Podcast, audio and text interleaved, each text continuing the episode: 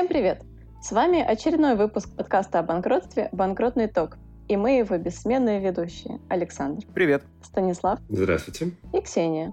Сегодня мы хотим обсудить меры по предупреждению банкротства и то, как они преломляются в текущей ситуации, в которой мы все оказались. Среди прочего, мы обсудим мораторий на банкротство, новый законопроект правительства, который предложило по санации, и проблему, которую мы увидели не так давно, очень ею заинтересовались, о том, как экономически обоснованный план по выводу компании из кризиса, речь о котором заходит при привлечении контролирующих лиц к субсидиарной ответственности, может также рассматриваться как своего рода квази-санкционная процедура для должника. Ну что, коллеги, с чего начнем? Коллеги, давайте я возьму слово.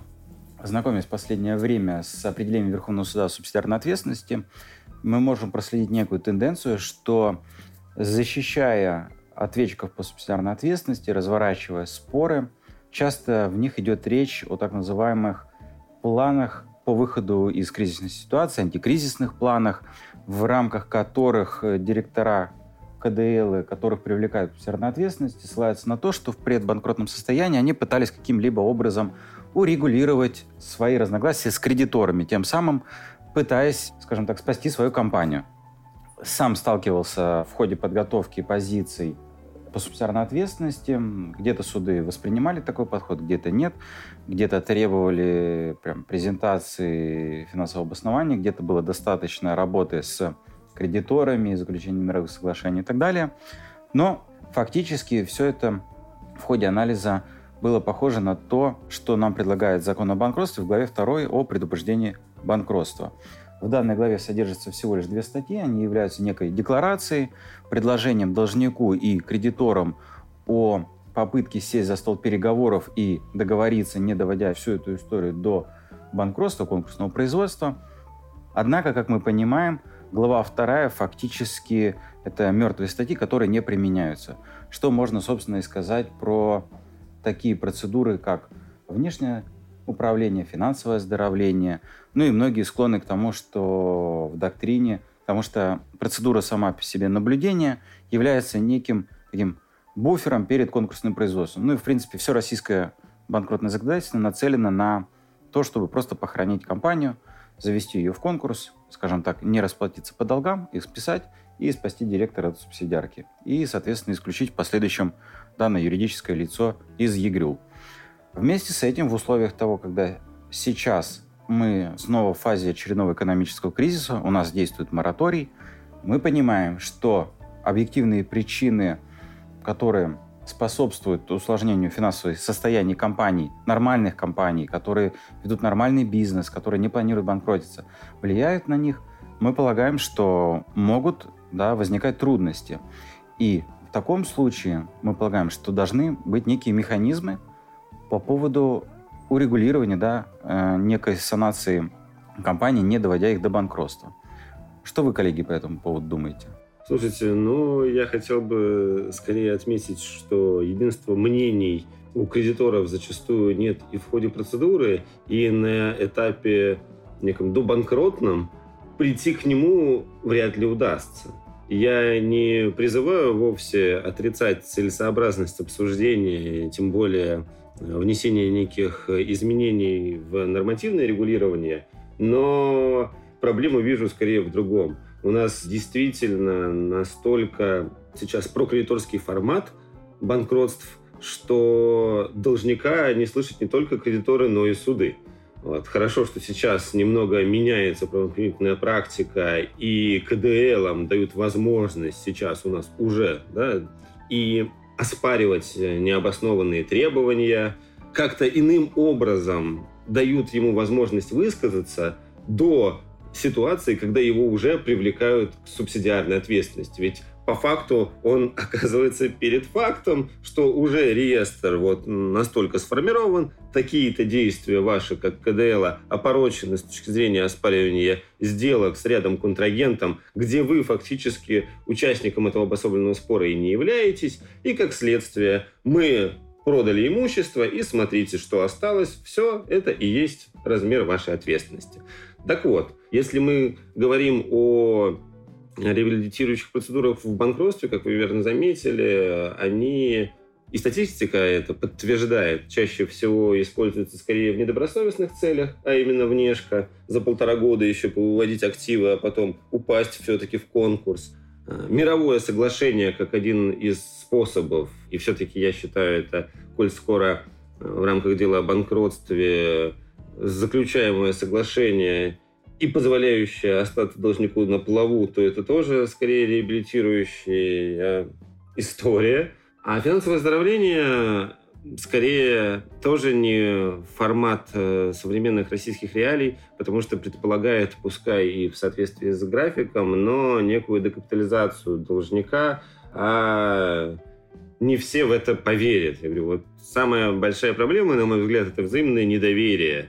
И за редким исключением, наверное, то, что предлагает нам сейчас законодатель, будет э, действительно позволять решать имеющиеся проблемы. Вот. Но я все-таки надеюсь на то, что мы придем, и наше гражданское общество сможет э, принять эти новые инструменты, и институт банкротства будет добиваться целей, в первую очередь направленных на предупреждение банкротства, а не будет носить формат э, ликвидационных историй. Спасибо за эту мотивирующую речь, Станислав. Я тоже надеюсь, что банкротство будет приносить больше радости и улучшения условий ведения бизнеса, чем то, как это происходит сейчас. А, возвращаясь к вопросу об экономически обоснованных планах при привлечении к субсидиарной ответственности, на мой взгляд, понятно, что я наверняка не первый человек, который это отмечает, тем не менее, есть некоторая узость применения такого способа защиты для привлекаемого к субсидиарной ответственности лица, и в то же время, ну, некоторое противоречие, да, как бы самой этой истории субсидиарной ответственности, потому что, казалось бы, субсидиарная ответственность наступает за некие правонарушения, либо за какую-то совсем уж радикальную небрежность со стороны руководителя. И когда речь идет, например, о сделках, которые были оспорены, довольно странно говорить о том, что директор сначала вывел все имущество должника, а потом, значит, пошел э, дебиторку взыскивать, там какие-то предоплату просить у контрагентов, еще что-то пытаться делать. Ну, то есть очевидно, что в такой ситуации это его не защитит, и получается, что экономически обоснованный план на него уже есть смысл ссылаться, когда, с одной стороны, были некоторые объективные предпосылки к банкротству, и с другой стороны, директор понимает, что им самим были допущены некоторые не обязательно нарушения, но некоторая небезупречность при исполнении своих обязанностей руководителя, которую он попытался компенсировать за счет э, своих активных действий и разработки этого плана и следования ему для того, чтобы восстановить платежеспособность. Но в этом смысле, мне кажется, еще самым главным аспектом является указание на экономическую обоснованность этого плана. Если выхода нет, то кажется странным говорить о том, что директор вот пытался спасти компанию, хотя было очевидно там для всех, включая его, что возможности для этого уже не было. То есть это еще больше сужает вообще область применения вот этой истории с экономически обоснованным планом. И в этом смысле любая идея по внедрению какой-то досудебной реабилитирующей процедуры, будь то там мораторий, который сейчас идет, или вот эти санационные вещи, которые предлагает правительство, на мой взгляд, будет скорее благом и совершенно не заменяется там действиями одного самого директора. Вот в том-то и дело, что не действиями директора должно это все определяться. Дело в том, что за годы работы я видел буквально несколько планов внешнего управления, которые позволили достичь э, целей ведения этой процедуры, а именно восстановление платежеспособности должника и удовлетворение требований кредиторов. И это был симбиоз. Дело в том, что антикризисный менеджер, он э, обладает определенными познаниями в области регулирования банкротного, но он, возможно, не специалист э, в той сфере, которая была присуща хозяйственной деятельности должника. И здесь-то как раз от руководителя который, возможно, где-то принял э, с подачи ли иных КДЛов, либо сам лично неправильные управленческие решения, у него, тем не менее, есть определенные наработки, есть база, он знает этот рынок. И верные советы специалиста антикризисного менеджера, возможно, и позволили бы с этой ситуацией справиться. Я говорю, вот в тех процедурах, где внешка дала свои плоды, это было именно так. И поэтому, если мы уж и говорим о ситуации с внесением изменений в действующее законодательство, допускаем возможность некой санации как э, предбанкротного инструмента, то это не должно быть э, в руках только должника самого, его КДЛов и кредиторов, а должны быть наработки, как к этому всему, к разрешению этой ситуации, привлекать еще и профессиональных участников рынка, которые будут оказывать содействие, будут э, давать правильные рекомендации скорее, как это будет э, работать с учетом того опыта, который, возможно, они получили в ходе сопровождения процедур банкротства. Да, коллеги, все-таки давайте обсудим, что это за законопроект. Его предложила Минэкономразвитие. Они полагают, что законодательство досудебной санации, как они его называют, позволит примириться и избежать рисков на компромиссных условиях до кредиторов и должника. Они полагают, что это некое соглашение, которое будет заключено между должником и кредиторами.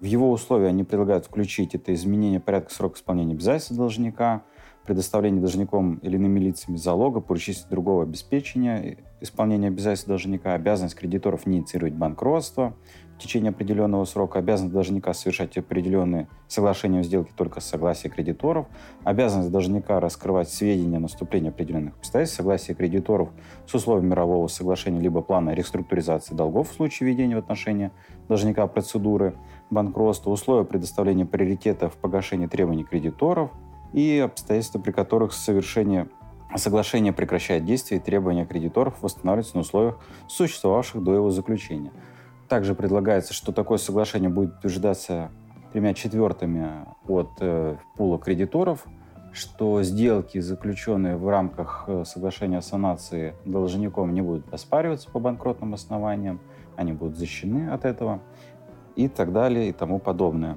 Вот э, услышав все эти, скажем так, предлагаемые нововведения, вы как бы их оценили? Они способствуют, скажем так, урегулированию кризисной ситуации у должника до процедуры банкротства. Все-таки вот вы говорите, да, о внешнем управлении. Это когда вы запускаете, собственно, чужого человека для бизнеса, у вас убирается директор, становится внешний управляющий, который, как вы правильно заметили, не, не всегда знает специфику бизнеса. Условно говоря, да, он может быть крутой специалист, он там сделал несколько внешек, да, то есть у него там, не знаю, он аграриев банкротил, там, металлургов, а тут у него высокотехнологичное предприятие по производству чипов.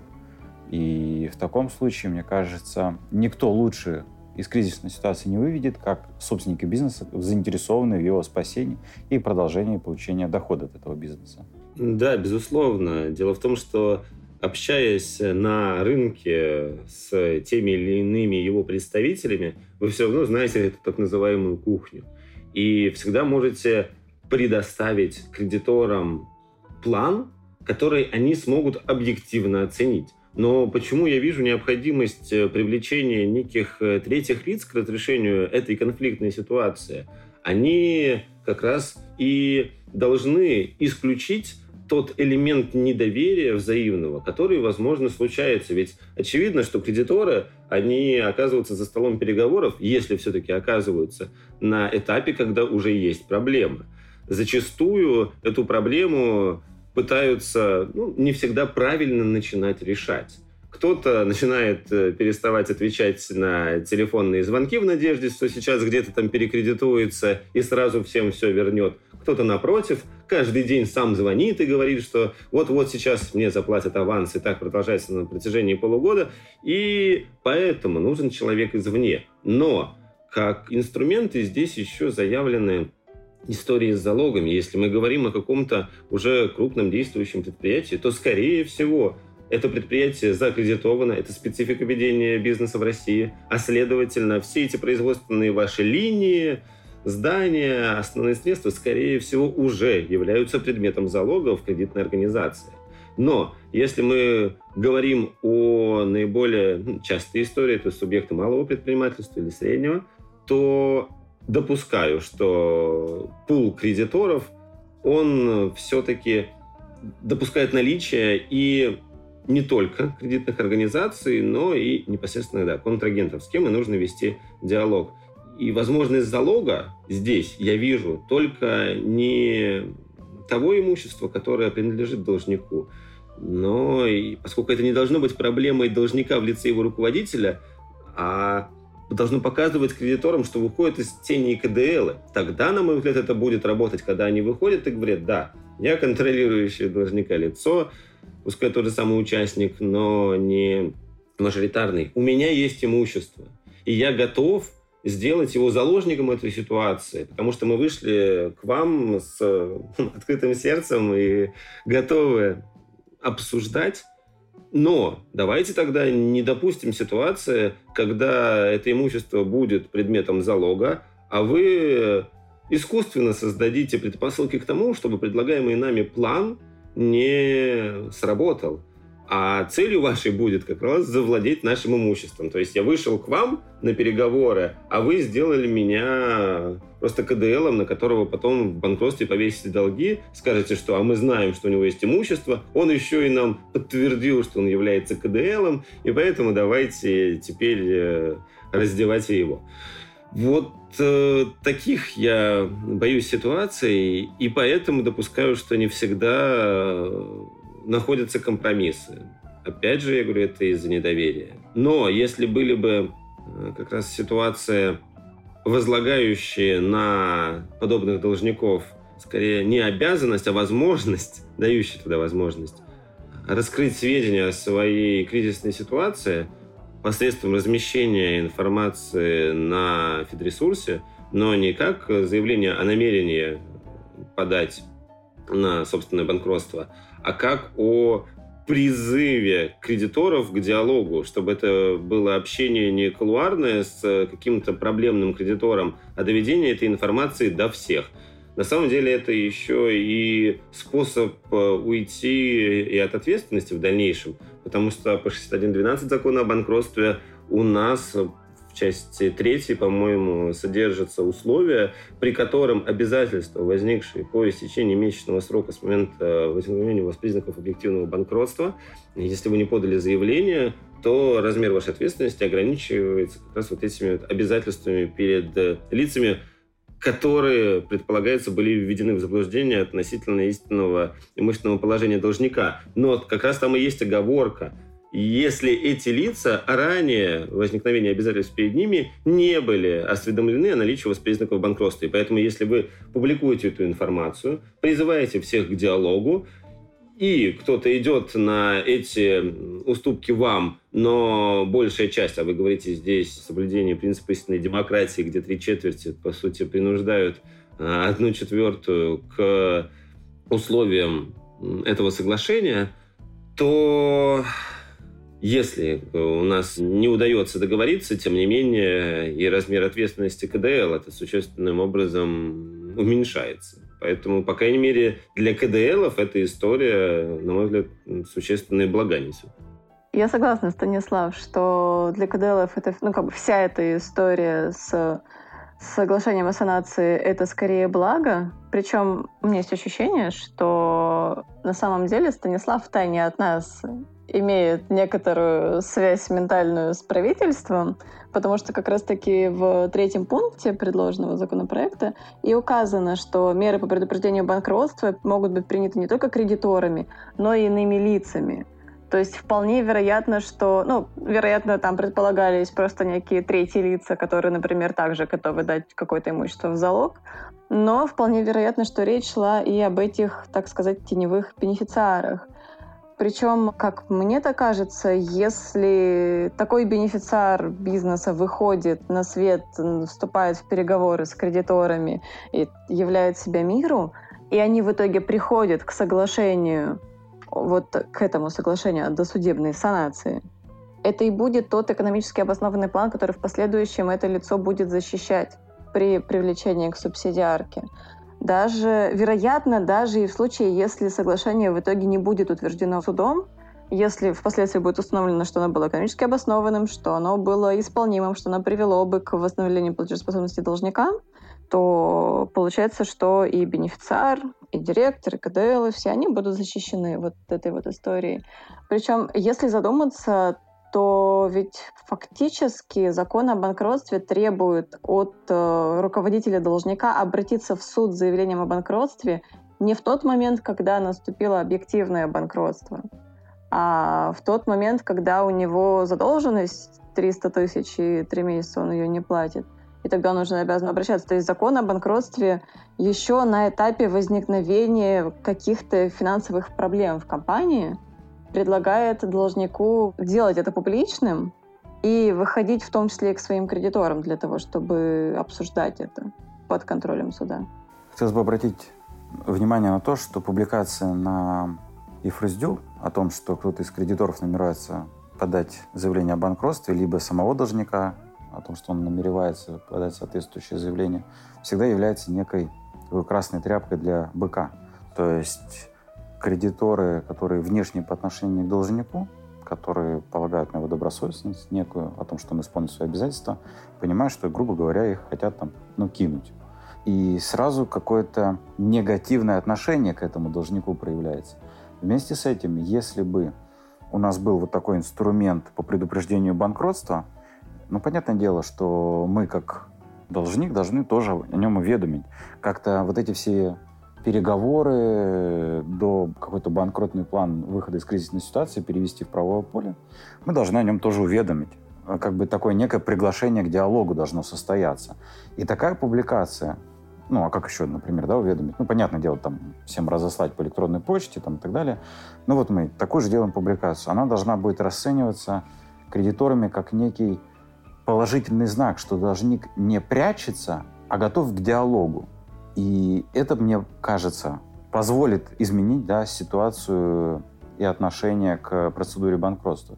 То есть он выступит таким как бы маркером. Хороший должник, плохой должник. Хороший должник всегда хочет неким образом договориться, а плохой должник там втихаря что-то попробует куда-то слиться и так далее. Но я бы здесь на самом деле не вешал ярлыки хороший, плохой должник.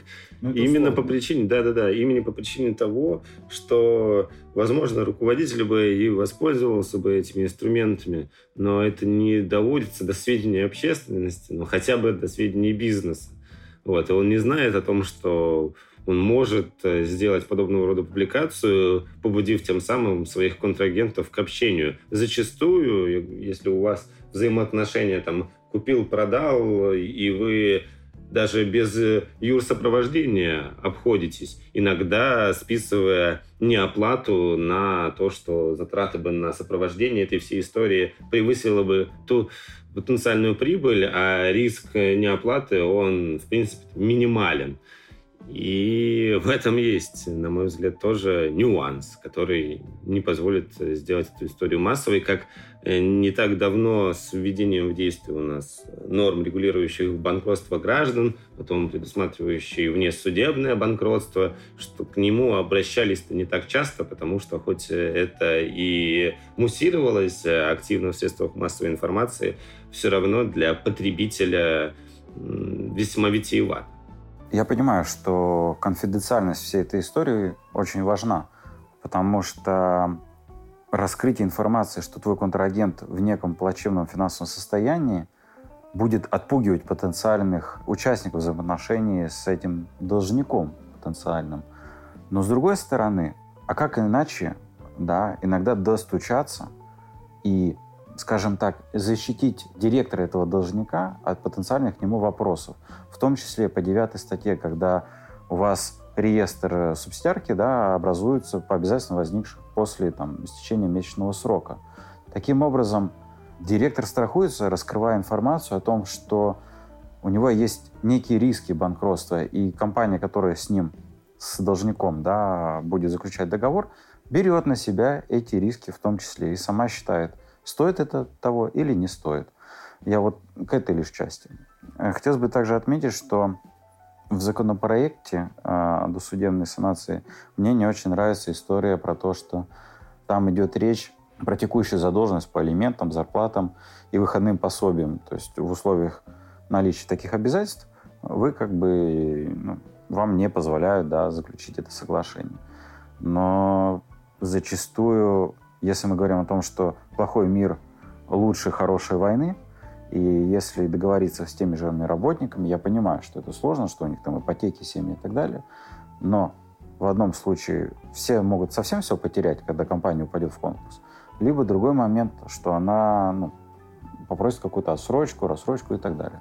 Да, вот как раз э, не совсем мне тогда понятно положение этого законопроекта в условиях того, что лица, озвученные вами, кредиторы, они и так имеют преимущество в части удовлетворения своих требований, а значит, обсуждение условий этого соглашения – оно просто должно базироваться на том, что указанные лица преимущественно перед иными кредиторами получают удовлетворение своих требований, и тогда ограничений в части выработки иных условий у нас и не будет. То есть, если мы упали в банкротство, они так получат вперед, так давайте вот это и этот их приоритет соблюдем и в обсуждении соглашения с иными кредиторами. И все, цель достигнута. Почему тогда нам уже на этом этапе ставят какие-то препоны? На мой взгляд, без этих препон, если честно, в российском праве не обойтись с учетом его социальной направленности, которую никак ну, который никак не избежать, в принципе. Потому что, по большому счету, вот эта норма, она, на мой взгляд, скорее мотивирует руководителя должника. Ну, то есть, если вы готовы обсуждать с кредиторами вот эти реабилитирующую процедуру досудебную, то значит, у вас есть какие-то деньги значит, у вас есть возможность выйти из этого кризиса. А следовательно, вас законодатель склоняет к тому, чтобы сперва погасить требования незащищенных категорий, перед которыми вы там ответственность несете да, за вред, причиненный здоровью, по заработной плате, потому что когда собирается там несколько предпринимателей, должник, его кредиторы, каждый из них, ну то есть это не последние их деньги зачастую в жизни, в принципе, на которые там их дети едят. И в этом смысле они готовы идти на какие-то уступки, на рассрочки, отступное, конвертацию в доли и все прочее, потому что, ну, там бизнес есть бизнес, это не вопрос жизни и смерти. А работники-то как раз-таки, они скорее в этом смысле будут занимать позицию того, что им положена зарплата по ТК и значит, ее должны заплатить. И у них неизбежно, вероятно, будет возникать ощущение, что их пытаются обмануть сейчас вот эти вот люди в пиджаках, которые так-то, значит, предприниматели, на... хотят еще вот их немножечко нагреть на их последние кровные деньги. Но у нас же утверждение этого соглашения, я так понимаю, происходит э, в арбитражном суде. А следовательно, суд не утвердит его при наличии нарушений там, прав третьих лиц, коим можно отнести этих работников и лиц, перед которым должник несет ответственность за причинение вреда здоровью, и иных тех кредиторов, которые в процедуре банкротства имели бы приоритет в части удовлетворения своих требований. Так я и призываю не ограничивать э, возможность заключения соглашения именно отсутствием указанных лиц – а в этом соглашении допускать ситуацию, когда, допустим, на данном этапе у должника нет средств для расчетов с ними, но в соглашении предусмотрено, что некое третье лицо готово полностью покрыть обязательства указанных лиц, тем самым обеспечить возможность заключения этого соглашения непосредственно должником с контрагентом. А здесь у нас сразу препятствие. То есть, если у нас немного переформулировать и сделать этот э, инструмент, я говорю, куда более доступным, но предполагающим приоритет в части удовлетворения требований, раз это все у нас все равно под контролем суда осуществляется, так, пожалуйста. Просто не так давно у меня и в практике э, было мировое соглашение э, заключено и здесь я могу, могу, на мой взгляд, провести аналогию, потому что оно предполагало, да, и отсрочку осуществления платежей, небольшой дисконт долгов, но в первую очередь там у нас э, был э, кредитор по алиментным обязательствам, и мы просто предусмотрели, что он получает 100% удовлетворения своих требований, в отличие от всех иных кредиторов, а он и так бы это получал. И совершенно спокойно мы утвердили его в суде, хотя как раз у нас за счет третьего лица и осуществлялись расчеты с кредитором по элементам обязательства. Наверное, поэтому, не так давно столкнувшись с этой ситуацией, я понимаю, что иным э, путем мы бы мировое в суде бы не смогли бы заключить вовсе. А так это отвечало интересам абсолютно всех. Звучит неплохо. Ну, единственная проблема, которая меня в этом смысле волнует, связана с тем, каким образом суд, арбитражный суд, будет узнавать либо о том, что нет задолженности перед работниками, либо о том, что она есть, и она именно там в том размере, о котором говорит ему должник. То есть, ну, как бы что-что показывать, э, расшифровки какие-то, письма работников о том, что все в порядке, отсутствие споров трудовых. Ну, на мой взгляд, это могло нивелироваться пунктом о том, что при наличии обязательств, при их возникновении, те же самые лица, которые и берут на себя финансовую составляющую этого вопроса, принимают на себя и эти обязательства в том числе. Да, проверить, мне кажется, достаточно легко. Запрос суда в пенсионку по этому юридическому лицу и там ФСС выведет список весь работников – и так далее. То есть их можно привлекать, уведомлять, заставлять лиц, заинтересованных в заключении соглашения досудебной санации, с ними как-то связаться, получить ответ от этих работников и так далее, и так далее. То есть ну, попробовать выяснить, вне зависимости от действия должника, есть ли такая задолженность, мне кажется, и кредиторы, которые заинтересованы в восстановлении платежеспособности должника, в том или ином виде могут. Здесь хотелось бы отметить, что, мне кажется, в первую очередь, да, как такая главная статья в этих изменениях да, в федеральный закон должна быть статья о том, что не только должник заинтересован в заключении такого соглашения, не только должник заинтересован в выходе из кризисной ситуации, не только собственники должника в этом заинтересованы, в первую очередь заинтересованы кредиторы. Все мы знаем, что на рубль, включенный в реестр, кредитор получает там сколько? 10 копеек, 4 копейки ну, какие-то смешные совсем деньги. И сейчас каждый кредитор понимает, когда он встает в реестр, что он ну, ничего не получит. И в таком случае соглашение досудебной санации также становится интересным и конкурсному кредитору, как и должнику, потому что в таком случае у него есть возможность получить больше, чем э, вот эта статистическая погрешность. А вторая история, которую вот я смотрю, положение, да, новые, тут идет речь о неком плане реструктуризации долгов. А, сейчас у нас у э, банкротства физических лиц есть две процедуры. Да, это реструктуризация и реализация имущества. И вот здесь вот как раз, да, с чего мы начали, что процедуры, скажем так, у юридических лиц, кроме конкурсного производства, практически ну, не несут какой-то смысловой нагрузки. Зачастую многие считают, что они бесполезны. И в таком случае вот этот план кто его должен представлять? Директор, лица, которые заинтересованы там, в погашении требований, кредиторы или, может быть, некий арбитражный управляющий. является ли этот план э, квазифинансовым анализом, который сейчас у нас есть в процедурах банкротства, которому тоже очень много э, вопросов по тому, как он проводится, по каким стандартам проводится и так далее. Что вы по этому поводу думаете? Ну, с финанализами действительно вопрос отдельный, наверное, требующий обсуждения, поскольку коэффициенты, которыми руководствуются и арбитражные управляющие, и суды, которые на самом деле из э, всего, что в финанализе есть, читают только формат выводов, не пытаясь давать оценку обоснованности, собственно говоря, всей Э, мотивировочной части его. Ну и основная, наверное, претензия моя к финанализам о том, что он базируется на данных отчетности, которые зачастую в России не соответствуют фактическому положению дел. Но на чем-то основываться-то он должен, и поэтому это тот минимум, наверное, который в любом случае доступен управляющему, даже при уклонении руководителя от передачи ему документа.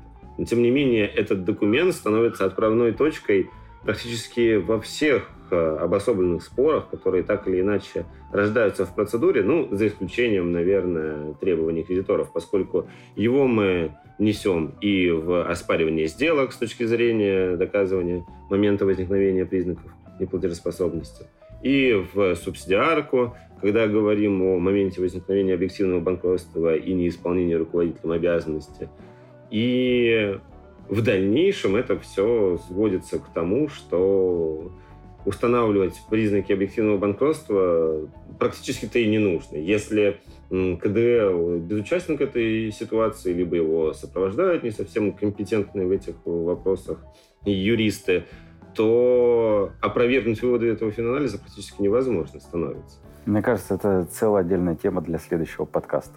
Недостатки финанализа.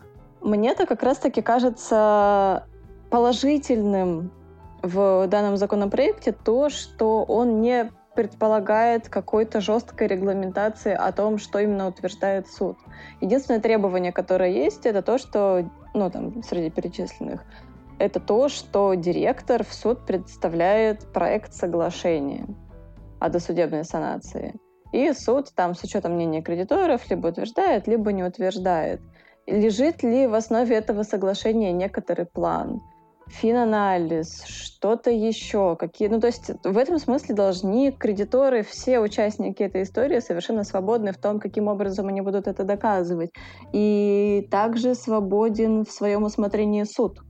С одной стороны, на практике, вероятно, это столкнется с некоторым противодействием судов, которые перегружены и не стремятся к глубокому, по крайней мере, в Москве и Санкт-Петербурге, не стремятся к глубокому погружению в проблемы ведения бизнеса каждого отдельного должника, что там, как Станислав справедливо отметил, что как бы нет возможности у суда вчитываться в финанализ, находить какие-то грехи, соглашаться, не соглашаться суду достаточно, и суду нужно принять решение, ему нужен вывод управляющего, все. Дальше уже, если есть активные кредиторы не согласны, они уже пусть и доказывают. Если нет, значит, все решено. Я тут, наверное, предложил бы разработать тому же самому Минэкономразвитию некую форму.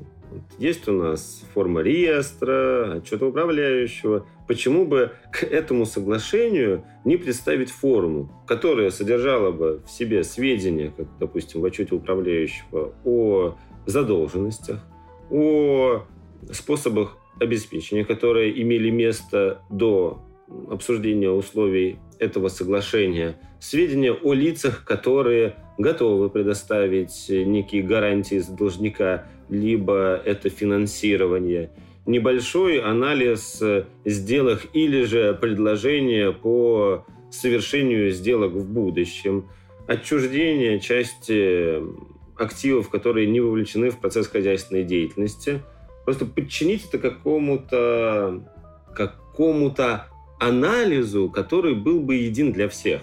То есть, если мы говорим о банкротстве граждан, то есть определенная форма, которую они должны заполнить и которая является отправной точкой в дальнейшем, в том числе для финансового управляющего, с точки зрения анализа, а что же есть у должника, э, как с этим работать, э, где у него там счета, где имущество, какие обязательства. Также и здесь, если будет некая форма документа, ее заполнить и начать, э, в том числе диалог с контрагентами, наверное, будет чуть проще. Я хотел вот просто сказать, что не согласен с Ксенией в том, что это должна быть какая-то мягкая форма соглашения. Проблема, как мне видится, заключается в том, что э, почему-то мы все очень сложно договариваемся, обсуждаем условия мирового соглашения и так далее. Понятное дело, что юристы выполняют волю клиентов.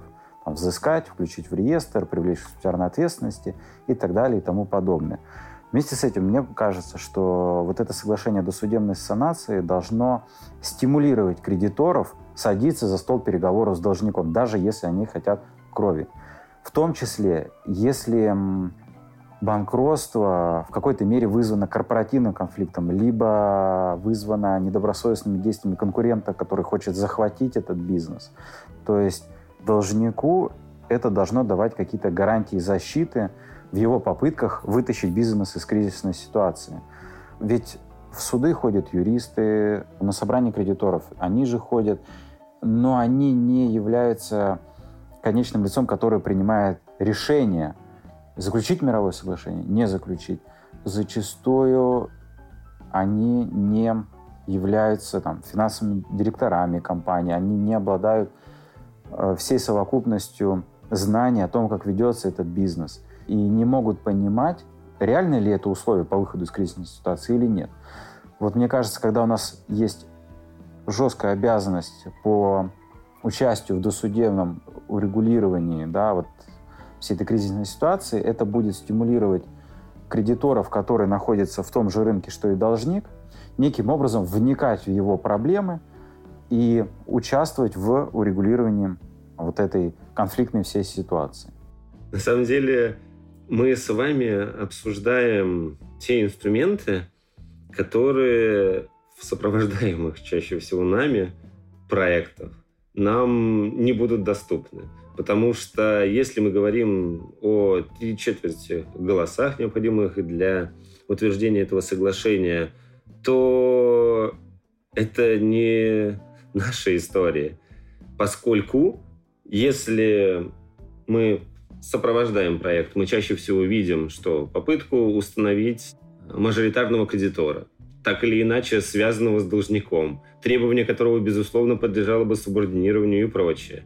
И с учетом возможности доказать определенные обстоятельства при повышенном стандарте доказывания, мы хотя бы в суде исключаем участие в деле зачастую каких-то недобросовестных лиц. А если мы говорим о какой-то досудебной истории, то там будут появляться кредиторы, статус которых с точки зрения потенциального субординирования не будет э, известен миноритарным кредиторам, они будут навязывать свою точку зрения и тем самым, в моем понимании, злоупотреблять. Под занавес нашего разговора хотелось бы все-таки пройтись по тем основным пунктам, которые содержит э, законопроект, который мы обсуждаем сегодня, и к некоторым из них оставить э, свои комментарии.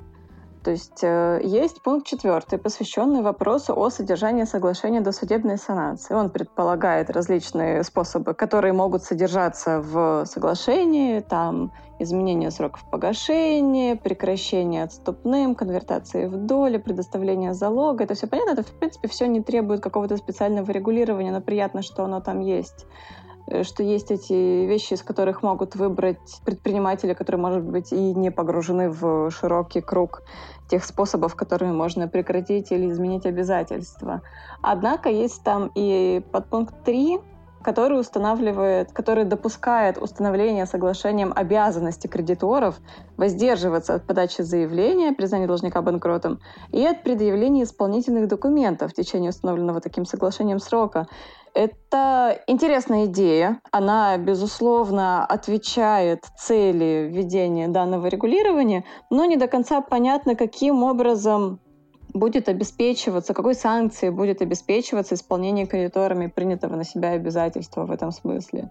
То есть если кредиторы вступили в соглашение о санации, там приняли на себя обязательство не подавать заявление о банкротстве, там прошло несколько месяцев, сменился директор или сменился юрист, и все, кредитор уже считает, э, ну там, принимающее решение лицо уже убеждено в том, что соглашение о санации не работает, оно ему не нужно, и все это валится. И проблема в том, что не только отношения между этим кредитором и должником могут порушиться из-за этого. Но и в целом вся вот, все вот это вот сообщество должника, КДЛов, других кредиторов, которые участвовали в соглашении о санации, может пострадать от таких действий. Ну, тогда можно предусмотреть какую-то систему сдерживания. Например, э, допустить обусловленное исполнение обязательств. То есть вы вправе рассчитывать на то, о чем мы договорились, при условии соблюдения определенных там, ограничений. Если же вы не соблюдаете эти условия, то именно для вас наступают какие-то негативные последствия. Я не говорю о понижении очередности, но над этим можно было бы подумать. А мне-то как раз-таки кажется, что именно понижение очередности в этом смысле было бы хорошей санкцией, поскольку допускается законопроектом внесение условий о предоставлении приоритета требованиям тех кредиторов, которые вступили в это соглашение. И это, на мой взгляд, есть та ключевая идея, которая в законодательстве о банкротстве будет способствовать тому, чтобы стороны пытались договориться мирно, поскольку законодательство о банкротстве, по большому счету, в настоящее время построено на принуждении.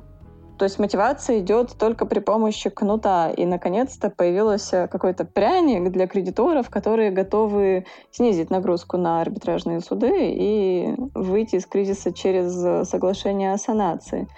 Еще один пункт, который поразил меня Это пункт о том, что в соглашении досудебной санации может участвовать налоговый орган, и в него могут вноситься условия, касающиеся погашения задолженности по обязательным платежам. И указание на то, что эти условия соглашения должны соответствовать законодательству о налогах и сборах и не должны противоречить требованиям данного законодательства. Этот пункт шокирует меня, и в целом, на мой взгляд, исключает всякую возможность участия налогового органа в таких соглашениях, потому что законодательством о налогах и сборах предусмотрено полное взыскание недоимок, пеней, штрафов и всего прочего в как можно более короткий срок. Даже скорее не столько короткий, сколько четко регламентированный. То есть до такой-то даты уплатить соответствующую сумму налога, до такой-то даты заплатить взнос. Ну и мы приходим к тому, что а кто та ключевая фигура в налоговой инспекции, которая придет и примет решение об участии в соглашении до судебной санации? Кто то ответственное лицо? Сейчас у нас какой-то инспектор, назначен на эту должность, примет такое решение, потом все равно компания обанкротится, налоговая не получит свои денежные средства, а потом этого инспектора по уголовной статье куда-нибудь там отправят. Я предлагаю сразу председателю правительства утверждать все соответствующие соглашения. Ну что, коллеги, это был чрезвычайно занимательный разговор. Надеюсь, он был интересен не только нам. А я надеюсь, что мы все будем чаще садиться за стол переговоров, будем договариваться, меньше воевать и советовать идти на мировые соглашения своим доверителям. Безусловно. На этом у нас все. Спасибо, дорогие слушатели, что дослушали этот выпуск до конца. Мы будем очень рады вашим лайкам, подпискам, вопросам, комментариям. Всегда открыты к обсуждению и будем надеяться, что вы придете еще. Все ссылки и используемые материалы будут указаны в описании к данному выпуску. До новых встреч. Пока. До свидания. thank you